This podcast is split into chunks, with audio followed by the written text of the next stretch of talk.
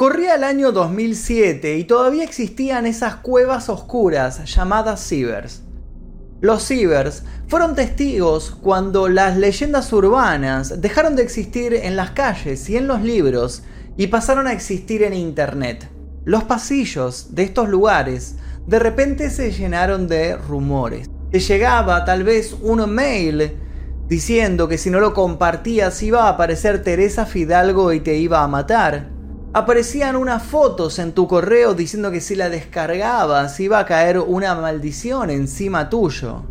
O te llegaba tal vez algún reto para realizarlo a determinada hora que generalmente eran las 3 am. Los cibers fueron precisamente testigos en su ocaso de los primeros creepypastas.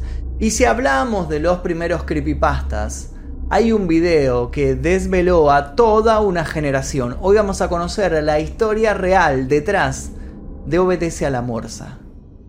Pero antes de comenzar, voy a utilizar los 10 segundos para mí. Les quiero contar que tengo un nuevo canal que se llama El Día que, en donde estamos repasando efemérides históricas y hechos curiosos contados de una manera amena que estoy seguro que les va a gustar y los va a entretener. Les dejo el link aquí debajo para que vayan a conocer a mi doble que está presentando ahí estos casos. Además de eso, les recuerdo que pueden ver este y otros videos sin censura, sin publicidad, 24 horas antes que el reto, tocando el botón que dice unirse, el celeste que está aquí debajo, eligiendo la membresía número 2 Maestro Oscuro y luego yendo a la pestaña comunidad donde van a encontrar un link con todos estos videos. Ahora sí, sin más demora, comencemos con el video del día de hoy.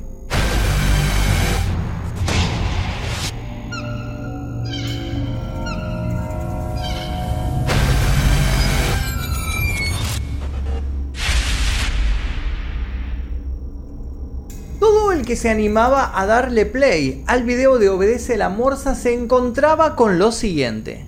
En los primeros segundos, una extraña cara digital aparecía y cantaba el tema de Witsy Witsy Araña. Luego, había una secuencia psicodélica y finalmente el plato fuerte, lo que hacía que muchos se taparan los ojos o decidieran no seguir mirando. Para ese entonces, la música se ralentizaba y empezaba a sonar al revés, creando desorientación. Mientras tanto, podíamos ver en pantalla a una persona con una deformidad, Bailaba al tiempo que hacía girar su sombrilla. Llevaba un vestido blanco sobre su esquelético y pálido cuerpo y remataba su look con zapatos de tap. Su baile era rebobinado una y otra vez, creando una suerte de loop que aumentaba el desasosiego y la desesperación del que miraba. Si para entonces seguías viendo, el baile de repente se cortaba, aparecía una morsa emergiendo del agua y fin. Las reacciones eran las siguientes. O te arrepentías de haberlo visto, o tenías la necesidad inmediata de darle play nuevamente. Tal vez por morbo, tal vez por ganas de entender qué era lo que había sucedido. O simplemente porque lo que no nos mata nos hace mucho más masoquistas. Cuando este video comenzó a viralizarse, pasar por un ciber era una cita obligatoria, era un ritual. Era el inicio de nuestra relación simbiótica con la tecnología. Una relación que sin duda lo cambiaría todo, pero cuando el futuro arrancó, los cibers se quedaron en el tiempo masticando el polvo y luego de eso comenzaron a derrumbarse. Para el año 2007, cuando este video llegó y salió a la luz, los cibers estaban empezando a desaparecer. Sin embargo, alguno que otro todavía sobrevivía. Fue por ese tiempo que se hizo recurrente una pregunta entre los primeros amantes de Internet. Una pregunta que se hacía con total seriedad y que al ser emitida provocaba un escalofrío. ¿Viste el video de Obedece a la Morsa? Lo primero que hay que saber sobre este video es que pertenece a una corriente artística muy particular. Se trata de un movimiento llamado finiarista, que deriva de la palabra finiario, que según el mito sería la extraña palabra que se encuentra escrita en la etiqueta de una corta, perturbadora y mítica cinta de video que se iba pasando de mano en mano, trayendo intensos e indeseados efectos emocionales secundarios a quienes la veían. Sí, precisamente como la cinta de la película La llamada.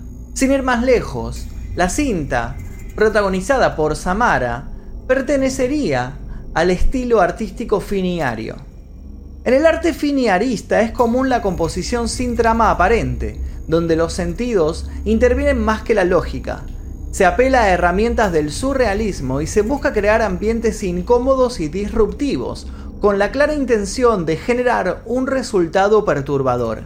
También similar a lo que sucede en la película Videodrome, donde el CEO de un pequeño canal de televisión logra interceptar una transmisión que muestra extremas formas de violencia que le irán haciendo perder la cordura a medida que la consuma.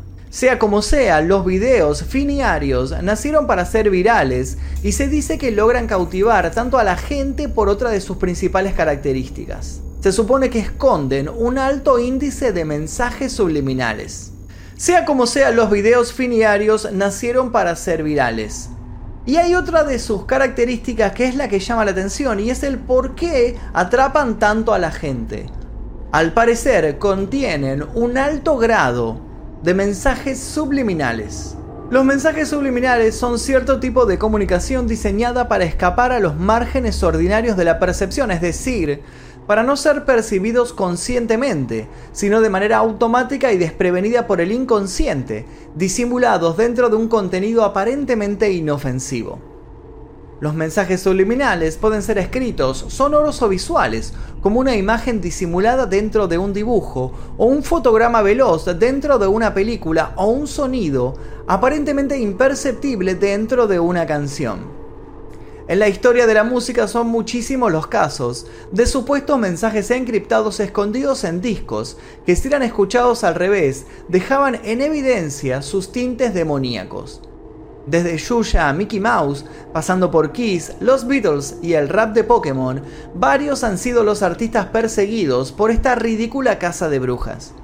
La incorporación de dichos mensajes cifrados puede hacerse con fines publicitarios, para incentivar secretamente el consumo de un producto, aunque esto está prohibido en países que regulan estas cuestiones, o bien con fines de manipulación como inculcar una idea en las masas. Sin embargo, las opiniones respecto de la efectividad de este tipo de técnicas son encontradas.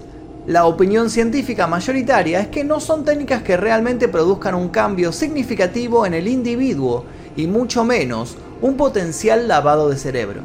Por otro lado, existen estudios que confirman la relevancia de estos mensajes, especialmente los vinculados con emociones o pensamientos negativos, siempre que los sujetos sean expuestos a ellos de manera continua o repetida.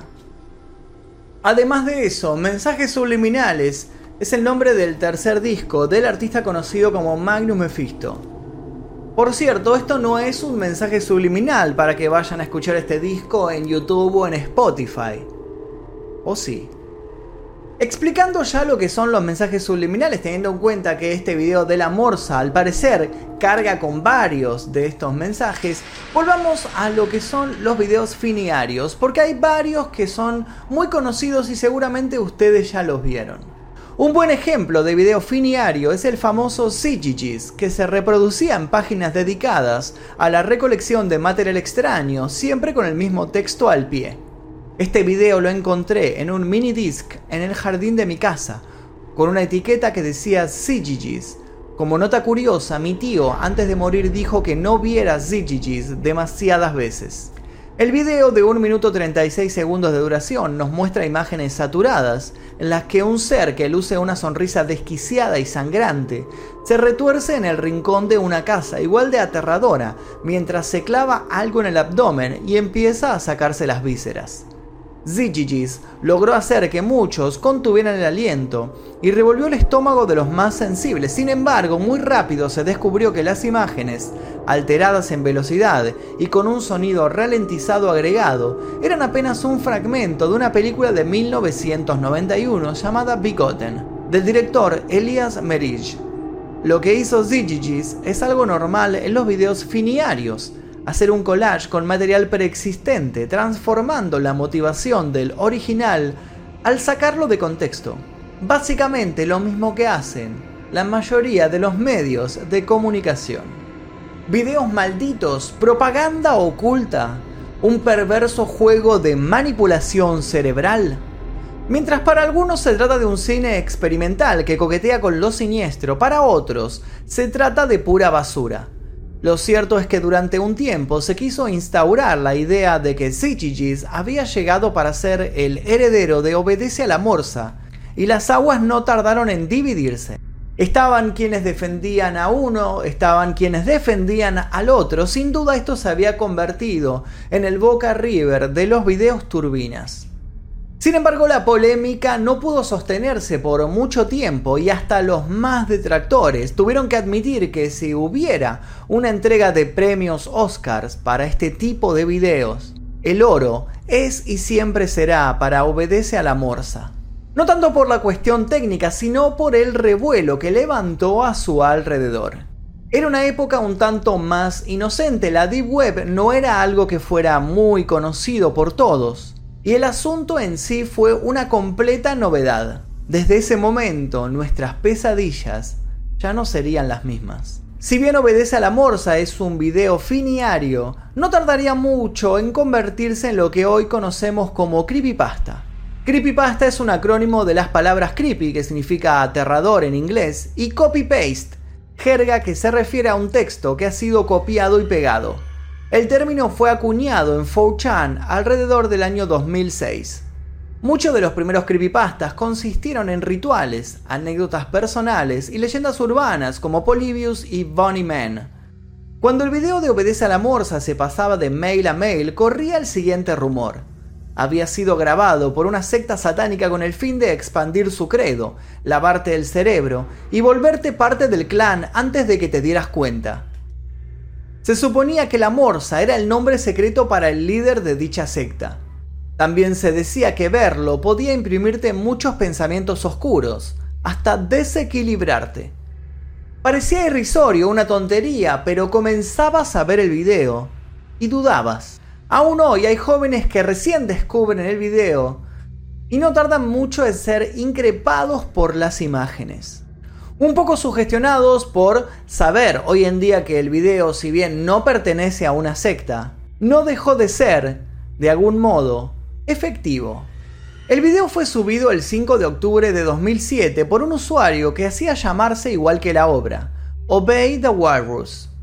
Para ese entonces, YouTube era una plataforma joven y fue sorprendente la cantidad de visualizaciones que Obedece a la Morsa logró acumular en poco tiempo. Fue tal el impacto que muchos usuarios se vieron tentados a no ser solo espectadores del fenómeno. Muchos empezaron a escribir a Obeida Walrus con afán de sumarse a su culto. Otros lo insultaban en comentarios, lo acusaban de enfermo y también de desquiciado. Otros se dedicaron exclusivamente a desenmascararlo. Los casos más emblemáticos fueron el de Conquasa Beat y el de Music is My Fate, Ambos usuarios investigaron fervientemente el supuesto video maldito. Se supone que con Quasabit se fue ganando de a poco la confianza de Obey the Walrus y fue descubriendo cosas aterradoras sobre él. Con el tiempo llegaría a describirlo como un mitómano. Otros rumores sugirieron que con Quasabit en realidad terminó unido a la secta de la Morsa. Se dice que la persona que estaba detrás de Conquasa Beat se llamaba Andrés Rosas y actualmente vive en Perú. Music is My Fate, por su lado, se convirtió en la antítesis de Obedece a la Morsa. Subía videos con el lema No obedeceré y se encargaba de analizar segundo tras segundo lo que había en el canal de Obey the Walrus. Establecía asociaciones proponía puntos de vista, se enojaba por el modo en que estaban buscando manipularnos. Sus análisis eran tan concienzudos como banales. Sobreanalizaba tanto todo que terminaba dándole trascendencia a lo que no la tenía, básicamente levantando la bandera de odiar a todo lo referido a Obey the Walrus, a quien no dejaba de catalogar como muy astuto. Le hacía una notable publicidad. A tal punto que se llegó a decir que Obey the Walrus y Music is My Fate eran la misma persona, algo que jamás pudo confirmarse ni desmentirse, como sucede por supuesto con todas las leyendas urbanas. Lo cierto es que gracias a toda esta ola de obsesiones, rivalidades virtuales y largas horas de ver y rever este minuto y medio de imágenes, hizo que saliera a la luz un par de cuestiones del video propiamente dicho. Por ejemplo, quién era la persona que aparecía en él. Johnny Baima nació en Estados Unidos en 1960 y decidiría cambiar su nombre por Sandy Cripps. Es una mujer transgénero estadounidense que aparece en varias películas independientes y videoclips. Es reconocida como drag queen. Se hace llamar The Goddess Bunny. De pequeña sufrió poliomielitis, una enfermedad que afecta al sistema nervioso central.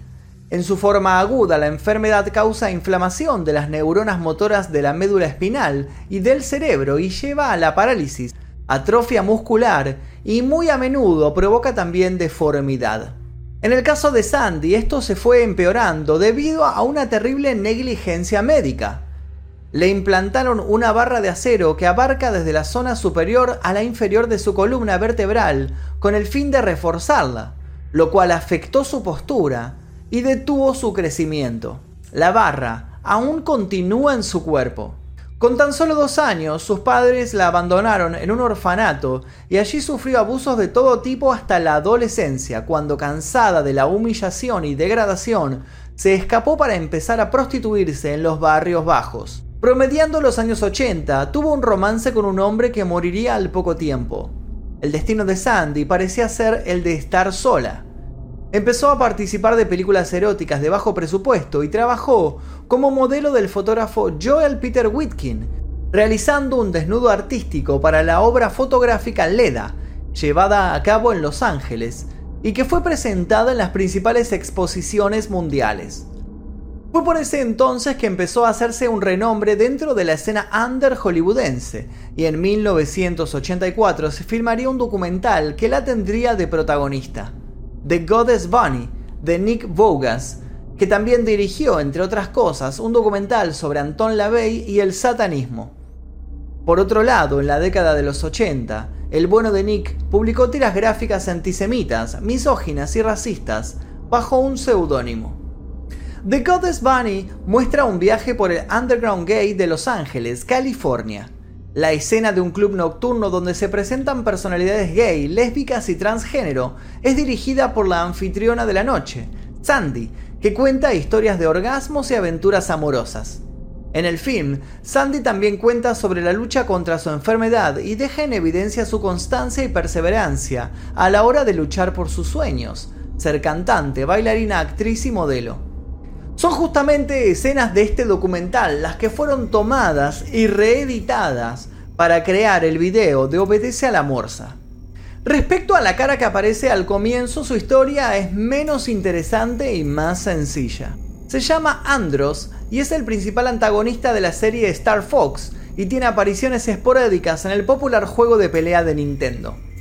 En lo que refiere a la música del video, Witsy Witsy Araña es una canción infantil y aparece en publicaciones de inicios del siglo XX, como el libro Camp and Camino in Lower California de 1910. Esta versión utiliza un lenguaje menos infantil, pues menciona Blooming Bloody, que significa floreciente sangrienta, en vez de itsy bitsy. Folclóricamente el tema incluye una coreografía que sería más o menos así. Durante el primer y último verso se suelen tocar de forma alternada el pulgar de una mano y el dedo índice de la otra. Para vino la lluvia se suele extender los dedos hacia abajo y sacudirlos para simular la lluvia, mientras que en Se la llevó se realiza un movimiento lateral de manos. En el tercer verso se levantan las manos formando un semicírculo sobre la cabeza representando al sol y luego se extienden los dedos hacia arriba sacudiéndolos para representar el agua que se seca. ¿Simple baile o Illuminati Alert? Lo del título es algo más difícil de rastrear. ¿Por qué se llama Obedece a la Morsa? Cabe destacar que la morsa como animal se relaciona con la teoría conspirativa, que dice que Paul McCartney en realidad está muerto y fue suplantado por un doble. Pero esa es otra historia. Hoy en día Sandy tiene 60 años Está en silla de ruedas y convive no solo con la polio, sino también con el VIH. Sandy tiene un único heredero en su testamento, se trata de Hunter Ray Baker, quien la conoció por sus videos y hoy se dedica a mostrar toda la obra del artista con un gran respeto y admiración. Sandy es toda una personalidad y también apareció en un video de quien fuera el chivo expiatorio para unas cuantas masacres escolares. Sí, otra vez estamos hablando del señor Marilyn Manson. Que aparentemente es un ferviente consumidor de creepypastas. Actualmente los cibers ya no existen y los creepypastas, si bien cayeron en desuso, continúan ahí afuera. Las historias de misteriosas páginas a las que hay que acceder a determinada hora o la presencia de terribles consecuencias tras un simple archivo JPG siguen cautivando a la juventud que encontró en las computadoras el análogo de contar historias de miedo alrededor del fogón. Hoy en día Obedece a la Morsa es un clásico, los canales que la parieron y la esparcieron ya no existen. Es un video arcaico, uno de los primeros virales, la muestra de que somos muy prejuiciosos y el comienzo de una era que para bien o para mal nos daría un cachetazo, machacaría nuestra ingenuidad y nos mostraría que en las profundidades hay cosas realmente horribles, pero que el resto es simplemente marketing y oportunismo. Pero la sugestión todavía funciona y seguimos siendo tan miedosos como cuidadosos. No va a faltar la persona que te diga que si miras este video dos veces y haces clic en todas las publicidades, algo extraño te va a suceder. Y solo podés averiguar qué es eso extraño si seguís los pasos que acabo de darte. Y además, haces clic en el botón que dice like aquí debajo, activas las notificaciones tocando dos veces en la campanita y además tocas el botón que dice unirse y te unís a la membresía número 2 Maestro Oscuro y además te suscribís al canal y además vas a mi otro canal el día que. Pero bueno, todas esas son leyendas urbanas y habrá que actuar para averiguar si esto funciona o no. Mi nombre es Magnus Mephisto, les dejo un par de videos aquí para que sigan viendo. Y nosotros nos veremos seguramente en el próximo caso, si es que no nos cae la maldición de obedece a la morsa.